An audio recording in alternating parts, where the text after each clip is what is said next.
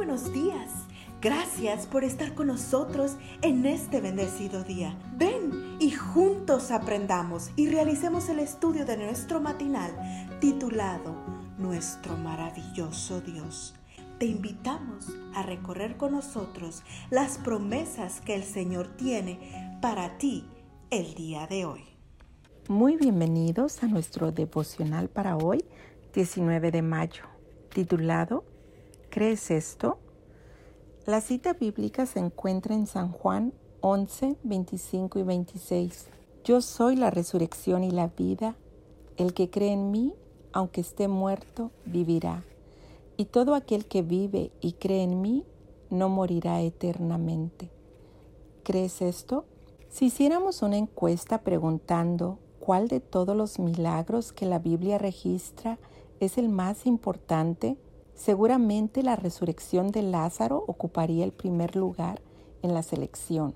Sí, también el cruce del Mar Rojo y la multiplicación de los panes fueron milagros impresionantes, pero traer de nuevo a la vida a un muerto de cuatro días. Ahora bien, además de ser impresionante, diríamos que es también un milagro relevante, porque una cosa es que un hecho cause asombro o admiración, otra muy diferente que sea importante hoy.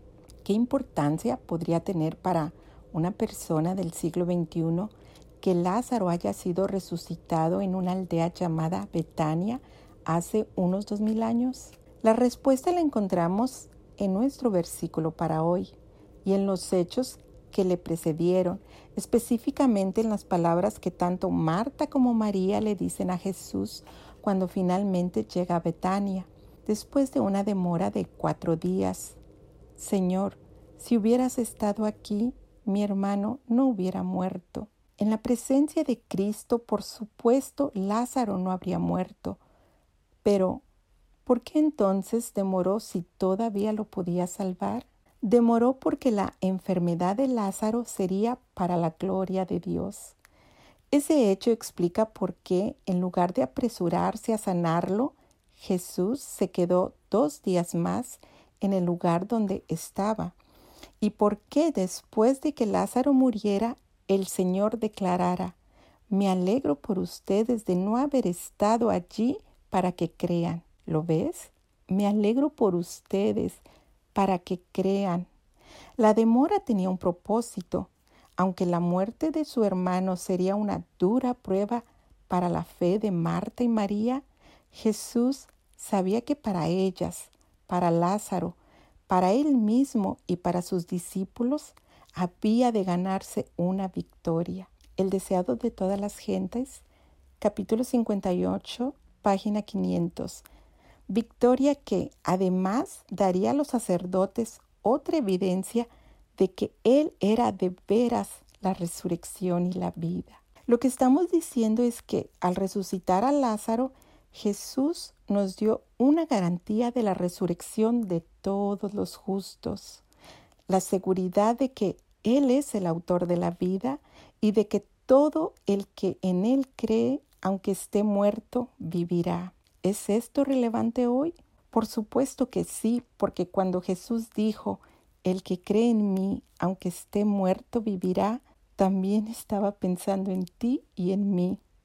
¿Crees esto? Oremos. Bendito Jesús, creo que eres la resurrección y la vida y que por el poder de tu palabra no moriré eternamente. ¿Qué puedo decir, Señor, para agradecerte? De verdad, no tengo palabras. Hermanos, que tengan un muy feliz y bendecido día. Cada día gracias. Gracias Dios por darnos la tranquilidad necesaria